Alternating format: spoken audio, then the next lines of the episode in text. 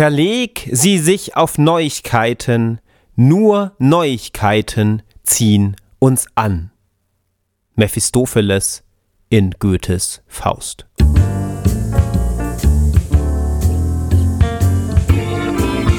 Schreiben und Leben, dein Weg zum eigenen Buch. Mein Name ist Andreas Schuster, ich bin Schreibtrainer und Autorencoach und ich begrüße dich herzlich zu dieser ersten Folge nach der doch etwas lang geratenen Sommerpause. Aber gut, der Sommer hat sich ja auch wirklich hingezogen. Ich finde, das war der fantastischste Spätsommer meines Lebens, so sehr ich mich erinnern kann. Wir blenden jetzt einmal aus, woran es denn so liegen könnte, dass es so oft so warm ist und ähm, erfreuen uns an dem schönen Wetter. Es gibt ja sonst auch vieles, an dem man sich nicht erfreuen kann, doch wir versuchen uns heute auf das Schreiben zu fokussieren und damit all das Positive in unserem Leben zu betonen. Und dies ist ein Spezial, ein Buchmesse Spezial. Das heißt, die erste Ausgabe nach der Sommerpause eine ganz besondere. Was habe ich für dich mitgebracht? Hm, ich habe Anfang der Woche wirklich ziemlich spontan entschieden, nach Frankfurt auf die Buchmesse zu fahren und mein Auftrag für dich war zu gucken, inwiefern die Buchmesse denn auch für Autorinnen und Autoren interessant sein kann. Und ich meine jetzt nicht die, die gerade den Buchpreis gewonnen haben oder ganz oben in den Bestsellerlisten stehen und einen Programmpunkt nach dem anderen haben, sondern vielleicht solche wie dich, die gerade mit dem Schreiben begonnen haben oder schon das ein oder andere Buch geschrieben haben, aber jetzt noch nicht gerade weltberühmt sind. Lohnt es sich denn auf die Buchmesse zu fahren? Und inwiefern? Was gibt es Neues? Welche Bereiche sind mir vor allem aufgefallen und was kannst du mitnehmen? Ich war gestern auf der Buchmesse, habe mich umgeguckt, habe mir das ein oder andere angeschaut, angehört und habe hier und da Gespräche geführt. Ich habe dir drei Themenbereiche mitgebracht, die für dich als Autorin oder Autor interessant sein können. Erstes Thema vom Schreiben leben. Inwiefern ist das möglich? Welche aktuellen Trends und Überlegungen zu dem Thema gibt es? Zweites großes Thema Self-Publishing. Was ist hier wichtig? Wie kann man erfolgreich sein? Und wie hat sich das Ganze entwickelt? Und drittes großes Thema, Autorenmarketing. Wie schaffst du es, dass deine Bücher nicht nur gut sind und du sie zu Ende schreibst und möglichst viel Freude dabei hast, sondern auch, dass deine Bücher am Ende Leserinnen und Leser finden und möglichst erfolgreich werden, eine große Leserschaft für dich erschlossen wird. Bevor wir zu den Themen kommen, hier nochmal kurz mein Eindruck von dem Tag in Frankfurt.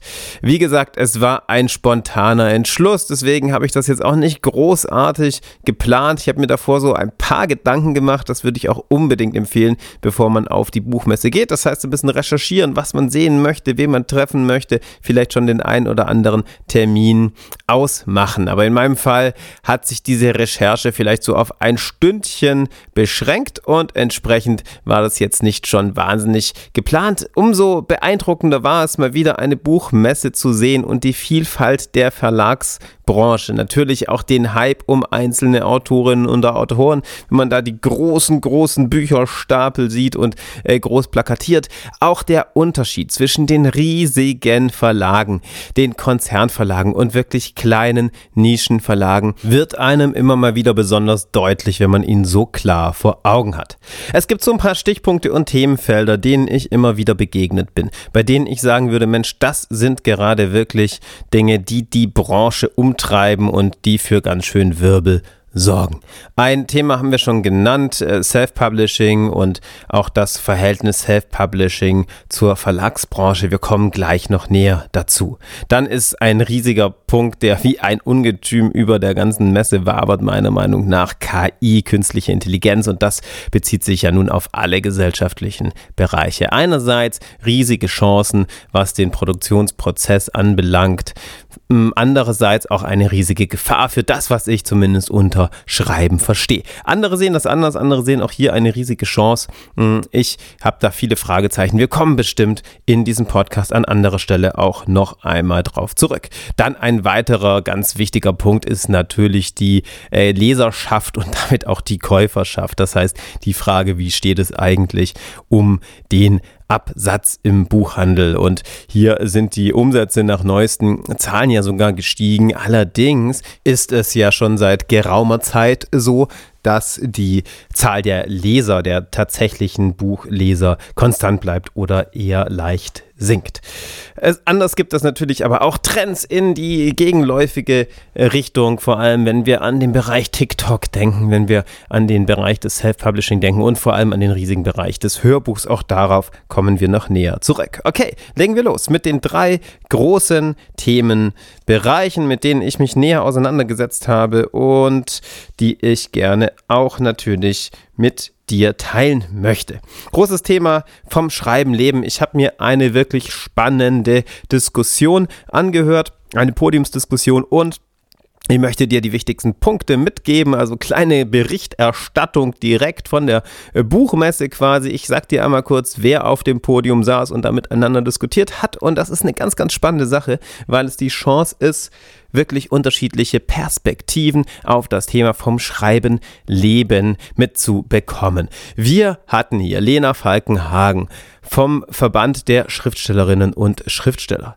Wir hatten Maike Hermann von der Literaturagentur Graf und Graf. Dann Jo Lenden vom Karl Hansen Verlag, Mara Wolf, Self-Publisherin und als Moderator Hauke Hückstadt, der auch Literaturvermittler ist. Also ganz unterschiedliche Perspektiven von Autorinnen, von Verlagsseite, von der Agenturseite und von der Self-Publishing-Seite aus gesehen. Spannende Punkte waren das Thema Vorschüsse. Hier gab es unterschiedliche Auffassungen. Zum Teil wurde davon gesprochen, dass die Vorschüsse der Verlage eher sinken und zum Teil sogar unüblich werden. Andere sagten, nee, die sind konstant geblieben. Immer wieder wurde hier die Inflation angeführt. Also im Großen und Ganzen ist das Bild, dass das jetzt auf keinen Fall gestiegen ist, sondern eher ein bisschen schwieriger geworden ist. Großes, großes Fazit jedenfalls zum Thema vom Schreiben leben. Eine große Anzahl Autorinnen und Autoren, also die große Mehrheit kann nicht vom Schreiben leben oder jedenfalls nicht vom Schreiben allein. Das ist erstmal eine sehr, sehr wichtige Sache die du dir bewusst machen solltest. Sie soll nicht entmutigend sein, einfach nur um die Sache klar zu sehen. Jo Ländle berichtet von seiner Begegnung, das ist ein Highlight dieser Diskussion gewesen, von seiner Begegnung mit Claudia Roth und Robert Habeck. Und hier kam die Frage auf, wohl von Seiten Robert Habeck, so schildert er das auf dieser Podiumsdiskussion, dass der Beruf des Schriftstellers doch wohl nicht per se damit verbunden sei, damit leben zu können. Das heißt, hier wird das Thema Berufsrisiko aufgeworfen. Also die Frage, hat man eigentlich eine Garantie oder ein Anrecht, wenn man den Beruf des Schriftstellers wählt, davon leben zu können? Ganz spannende Frage, auf die es jetzt auch keine abschließende Antwort gab, aber auch kein Proteststurm interessanterweise. Mm, und auch eine Frage, die du dir sicherlich auch grundsätzlich stellen solltest. Es gibt eine spannende Tendenz, die hier beschrieben wurde. Mara Wolf hat es vor allem beschrieben, dass mh, mm, der Atem mittlerweile bei Verlagen häufig nur noch für ein bis zwei Bücher reicht. Also dass es früher häufig so war, dass man Autorinnen und Autoren die Chance gegeben hat, sich nach und nach zu beweisen, äh, vielleicht so drei Bücher lang erstmal zu gucken, ähm, gibt es eine große Leserschaft, wie kann man das aufbauen und mittlerweile hm, ist das eher so, dass man sehr kurzfristig denkt, zum Teil, das zumindest hier ein Eindruck. Dann ein ganz spannender Eindruck von Verlegerseite aus. Und das kann, glaube ich, für viele hier wirklich total interessant sein. Und zwar, dass sich der Büchermarkt ein Stück weit und so seine Worte darwinistischer zeigt als bisher.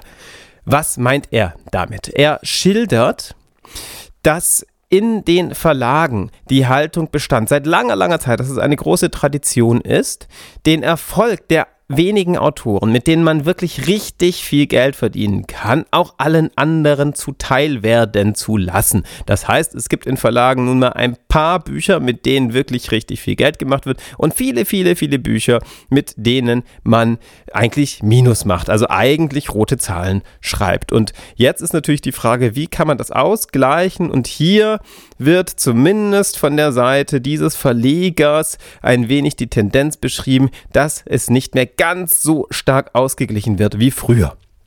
Er sagt keinesfalls, dass das gar nicht mehr der Fall ist. Er sagt nach wie vor, ja, das ist ein ganz wichtiger Aspekt in Verlagen. Ich würde das Statement nichtsdestotrotz interpretieren und zusammenfassen als die Lage, die Situation ist diesbezüglich doch etwas rauer geworden. Dann gab es eine ganz äh, spannende Frage, die aufgekommen ist.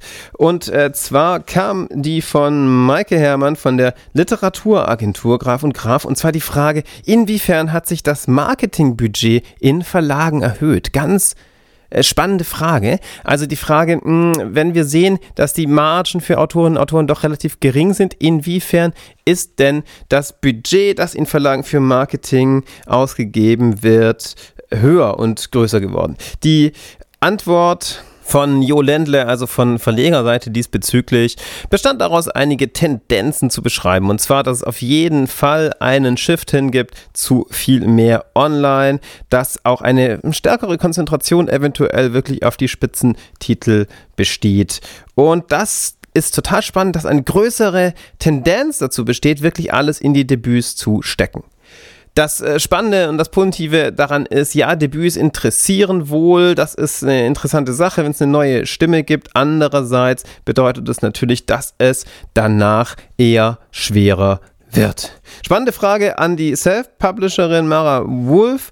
Inwiefern spielt denn das Marketing in ihrer Arbeit eine Rolle? Und sie hat tatsächlich eingeschätzt, 40 Prozent ihrer Arbeitszeit würde das Marketing ausmachen. Dann vielleicht noch eine ganz, ganz spannende Frage zum Thema vom Schreiben leben können. Wie viel Geld kommt denn dabei eigentlich rum? Es wurde gesprochen über die Margen für Autoren und hier war die Rede, naja, zwischen 5% und 15%, wobei 15% jetzt wirklich schon etwas ist für die mega, mega, mega erfolgreichen. Und da kam vor allem von der Seite des Verbandes Deutscher Schriftstellerinnen und Schriftsteller immer wieder die Frage auf, reicht das? Ist das nicht zu wenig? Wenn man von 5, 6, 7, 8 Prozent spricht, ist das denn tatsächlich möglich, davon leben zu können? Und so war ein ganz wichtiges Thema das in der Diskussion auch immer wieder aufkam.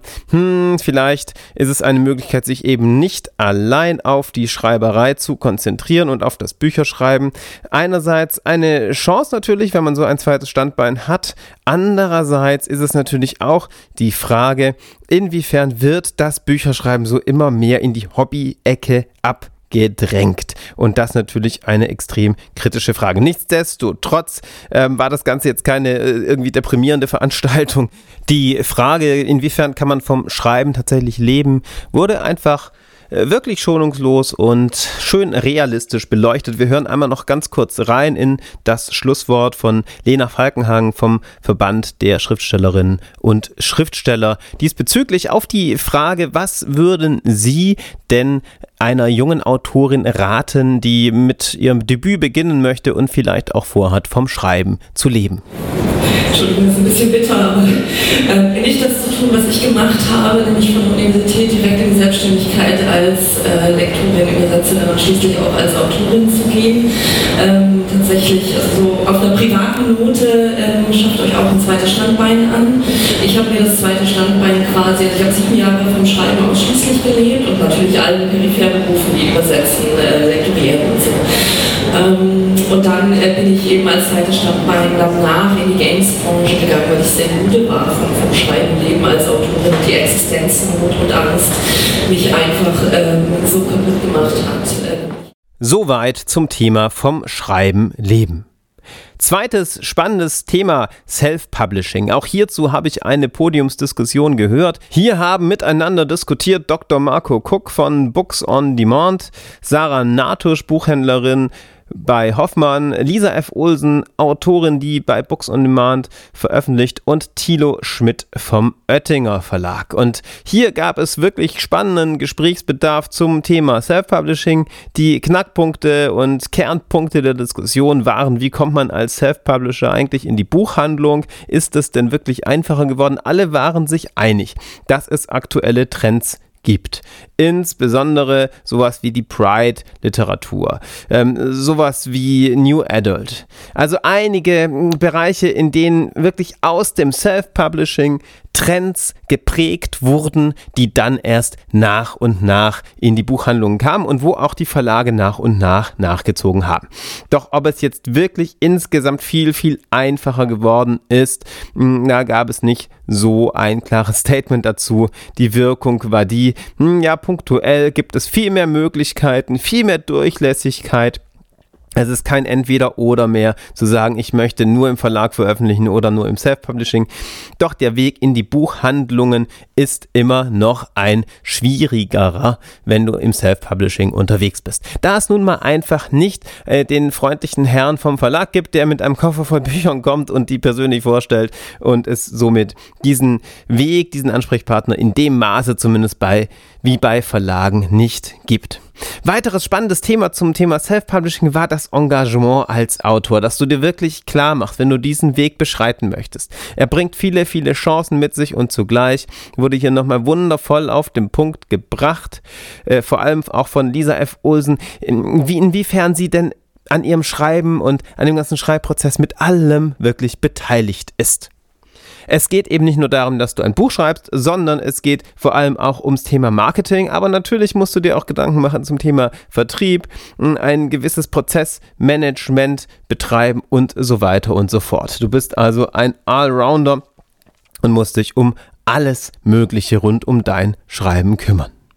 Des Weiteren wurde das Self-Publishing als ganz spannender Entdeckungsmarkt beschrieben. Das ist ja eine Tendenz, die es schon lange gibt und davon ist ja schon lange die Rede. Es hm, ist aber spannend, das auch wirklich von Verlagsseite aus so zu hören. Das heißt von Thilo Schmidt vom Oettinger Verlag. Er sagt, sie beobachten von Verlagen aus ganz genau, welche neuen Trends es auch im Self-Publishing gibt, welche Entwicklungen und natürlich auch welche Erfolge. Natürlich, wir gucken uns das sehr genau an, was da wo veröffentlicht wird. Du hast von Wattpad gesagt, wir haben vor vielen Jahren schon miteinander gesprochen und überlegt, was sind da für Trends, was, was ist da interessant und können wir da jemanden davon dann überzeugen, zu uns zu kommen, und bei uns im Verlag zu kommen.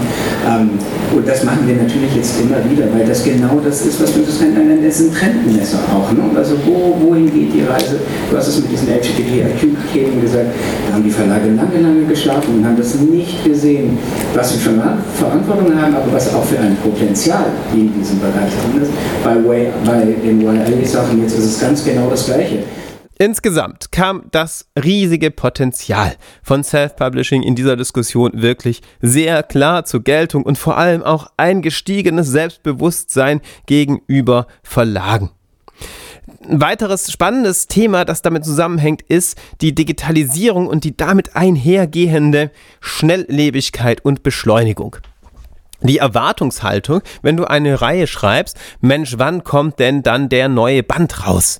Und von ähm, der Seite der Buchhandlung von Sarah Natusch wurde beschrieben, ja, Mensch, manchmal ist es schon ganz schön schade. Es gibt amerikanische Autorinnen, die legen ein Buch nach dem anderen vor und hier dauert es manchmal so ein Jahr, bis dann der nächste Band rauskommt.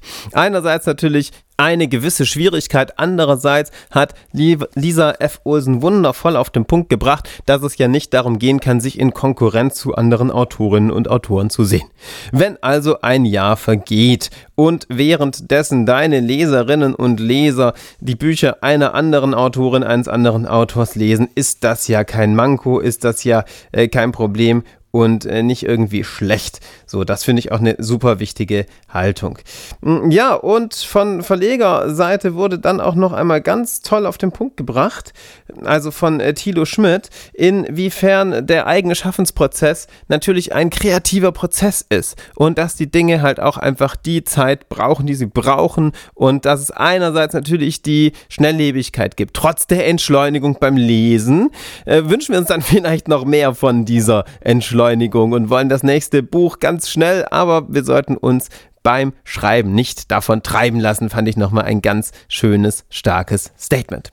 Ja, soweit zum Thema Self-Publishing und dann dritter riesiger Themenbereich, mit dem ich mich auseinandergesetzt habe gestern auf der Buchmesse, ist das Thema Marketing. Du äh, schreibst ein Buch, du entscheidest dich dafür, es selbst rauszubringen. Vielleicht findest du auch einen Verlag und entscheidest dich für diesen Weg, hm, wie dem auch sei, egal ob der eine oder der andere Weg. Das Thema Marketing, das Thema deine Leserschaft erschließen und erweitern, wird früher oder später auf dich zukommen. Ich habe dir drei Aspekte mitgebracht, die hier besonders spannend sind zurzeit. Erster Aspekt, eigentlich ein Evergreen, ein Dauerbrenner, ist das Thema Autorenmarke aufbauen. Warum ist es trotzdem auch ein aktuelles, ein besonders spannendes Thema? wenn sich Verlage zum Teil nicht mehr so viel Zeit nehmen oder nicht mehr so viel Zeit nehmen können, einfach wirklich aus finanzieller Hinsicht, eine Autorenmarke über Jahre hinweg aufzubauen, sollte dir bewusst sein, Mensch, das ist wirklich auch ein Stück weit deine Aufgabe geworden. Und das Positive daran, davon profitierst du, das ist eine sehr langlebige Geschichte.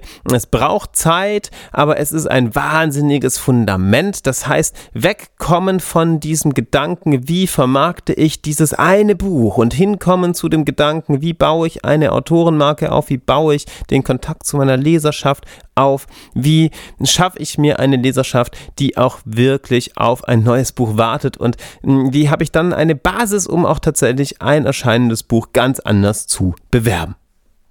Ein spannender Trend ist das Thema Audio. Das heißt, auch die Wachstumszahlen von Hörbüchern im Kopf und im Blick haben. Das Hörbuch nicht mehr nur als ein mögliches Plus irgendwann denken, sondern das Hörbuch tatsächlich als ein ganz wichtiges Element denken und auch vielleicht zum Erschließen einer weiteren Zielgruppe noch auf dem Schirm haben. Ich habe hier ein ganz spannendes Gespräch mit Chris Kling von der Klangkantine geführt. In der Klangkantine kann man auch als Self-Publisher Hörbücher aufnehmen und so sein Buch zum Hörbuch werden lassen. Wir hören ganz kurz einen Moment rein. Wenn jemand zu euch kommt, gibt es Fälle, wo du sagen würdest, ja Mensch, das ist jetzt noch nichts. Ähm, sich da um ein Hörbuch zu kümmern, muss man schon etabliert und wirklich erfolgreich sein? Oder ist ein Hörbuch auch eine Möglichkeit, um potenzielle Leser, Hörer wirklich zu erreichen? Sehr gut. Also ich denke, es, ähm, es ist auf jeden Fall immer eine Zielgruppenerweiterung, weil es gibt immer die Leute, die lesen nur und es gibt Leute, die hören nur. Und es ist je nach den Hör- und Lebensgewohnheiten dieser Menschen ist das immer so eine Sache, die ähm, äh, definitiv äh, sehr individuell ist. Und ähm, insofern ist es immer eine gute Idee, ein Hörbuch zu haben. Das, wenn man sich die Marktdaten angeht, also merkt man das auch ganz schlecht. Lesen geht sogar leicht zurück mhm. und Hören ist es immer äh, zweistelliger Wachstum, gerade vom Konsumverhalten. Ja. Eine andere Frage ist nochmal ähm, nach der Monetarisierung, irgendwie, ob mhm. sich das lohnt. Also es gibt auch Leute, denen wir davon abgeraten haben, das Hörbuch zu machen, weil wir sagen, wir denken, das würde jetzt von den Kosten mäßig zu implodieren. Der Text ist zu speziell oder, ähm, aber das ist dann eher programmabhängig, also von dem Titel selbst, ja. Oder wir sagen, mit dem Lektorat, da haben wir hohe Ansprüche, dass wir das auch prüfen, weil es gibt nichts Schlimmeres, als einen Titel mit einer verqueren Kommasetzung einzusprechen, weil man dann nicht weiß, wie man betonen soll und so Sachen. Also das sind dann eher so Sachen. Oder, wie ich gerade schon eingangs gesagt habe, wenn du das spannend und interessant findest, dann bleib unbedingt dran an diesem Podcast. In einer der nächsten Episoden an einem Sonntag bekommst du das Gespräch in voller Länge. Dritter wichtiger Aspekt, drittes wichtiges Thema beim Thema Marketing. Videos sind hier die letzten Jahre immer wichtiger geworden. Waren es früher noch Bilder, die ausgereicht haben, um da eine Verbindung herzustellen, sind es jetzt ganz aktuell Videos, die wirklich an Bedeutung gewonnen haben und auch immer wichtiger werden. Ich habe über dieses spannende Thema mit Jessie Hallermöller gesprochen. Sie arbeitet bei Books on Demand und kümmert sich da vor allem um den Social Media Auftritt. Insofern die richtige Gesprächspartnerin, um nach den wichtigen Punkten, die du beachten solltest beim Thema Video und beim Thema Social Media insgesamt für Autorinnen oder Autoren zu trachten. Was würdest du sagen, sind ganz wichtige Trends und Entwicklungen, die sich ergeben haben? Also während früher natürlich gerade Fotos auf Social Media total in waren, sind es jetzt Videos. Ähm, das heißt, das bewegte Bild wird immer wichtiger. Es reicht nicht nur ein Foto zu machen, sondern ähm, man sollte sich schon mit dem Thema Videoformat auseinandersetzen, um gerade auf den Plattformen Instagram und TikTok auch einfach ähm, ja, gut vorbereitet zu sein und seine Inhalte zu streuen. Bleiben wir einmal beim Thema Video. Wenn es jetzt Autorinnen und Autoren gibt, die gerne schreiben, sich aber nicht unbedingt vorstellen können, sich wirklich mit ihrem Gesicht zu zeigen. Und viele sind ja auch eher introvertiert oder haben so dieses Bild von sich. Was würdest du denen raten, wenn sie sagen, Mensch, jetzt ist Video so wichtig, aber ich bin mir da unsicher?